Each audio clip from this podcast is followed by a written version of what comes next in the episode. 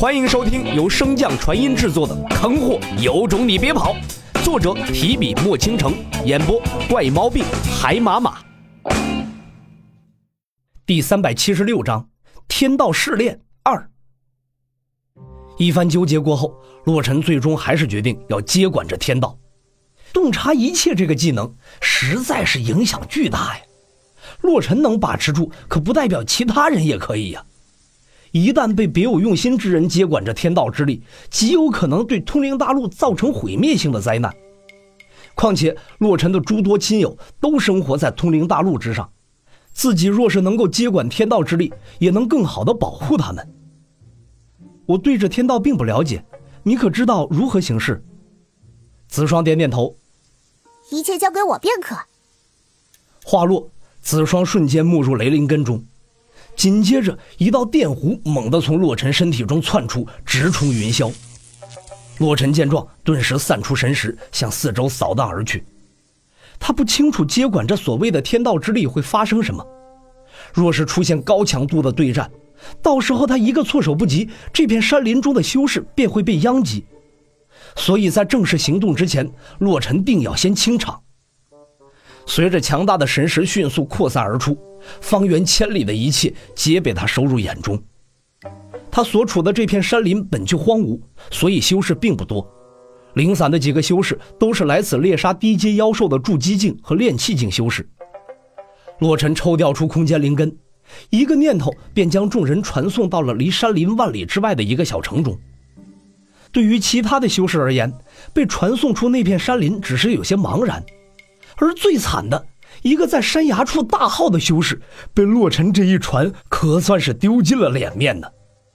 洛尘的神识紧盯着那个被他传送到城中街道上的青年修士，嘴角不自觉地翘起，感慨一声：“年轻真好，无所畏惧啊。”看完这荒唐的小插曲，洛尘重新收回神识，体内的灵力也被调动起来。身体中的血气犹如江河决堤一般，迅速充斥到身体各处。洛尘缓缓抬眸，自言自语道：“接管这天道之力，似乎并没有自己想象的那么简单呢。”话音落下，一道晴空霹雳闪过，朝着洛尘怒劈而来。紧接着，一道强大的雷声响彻天地，炸碎虚空。不等洛尘动手，一道紫中带蓝的雷弧瞬间出现。破碎虚空，向着那道降下的霹雳迎去。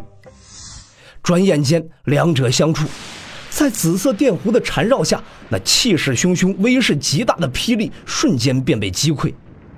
紫色雷霆依旧没有乏力的意思，继续向着云霄冲去。可刚接近天幕，便被一朵云团吞入其中，消失不见了。一直注视着那道雷弧的洛尘，顿时眉头一皱：这团云有猫腻呀！正在洛尘疑惑之时，子双的声音便从洛尘的心底响起：“想要成为天道，必须要击杀现任天道，将其储存的能量回馈于天地，之后再以惊雷炸之，便可引下这霹雳。扛得过霹雳，便有资格接受试炼。试炼通过之后，才能执掌天道。”洛尘闻言一愣，好奇的问道：“天道都被击杀了，降下这道试炼的又是谁啊？”子双摇了摇头。我也不清楚这试炼是何人发起，这段记忆像是传承一样，在每个雷灵诞生之时便存在。洛尘深吸一口气，看向天幕的眼神也愈发沉重。这片大陆给洛尘的意外是越来越多了。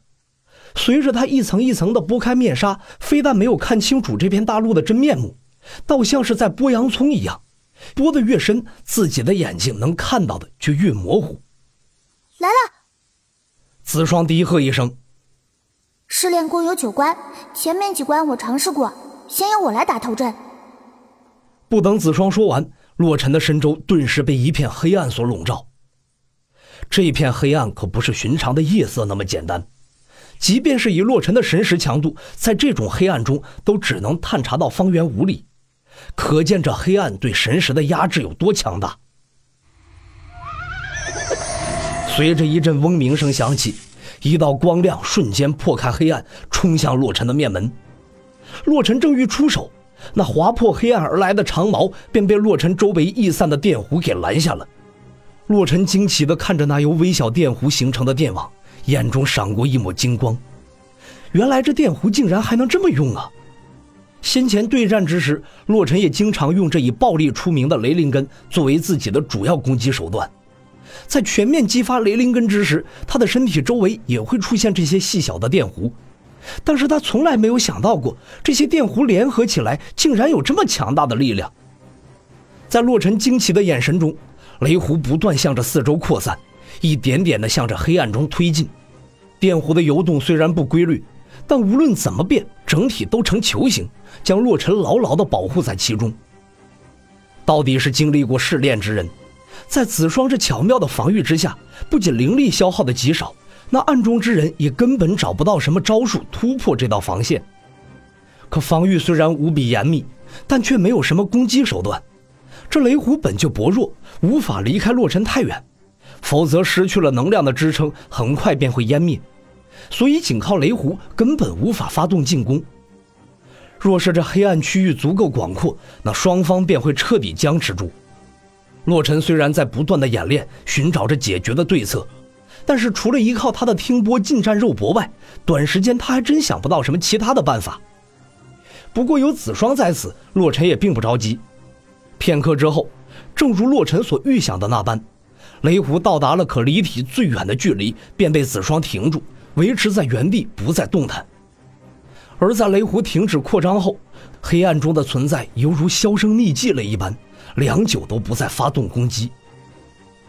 随着时间一分一秒的流逝，洛尘心中难免有些焦急。可就在他想开口询问之时，雷湖之上猛地爆出一阵紫色的光芒，电弧之间顿时首尾相连，形成一个不规律的雷网。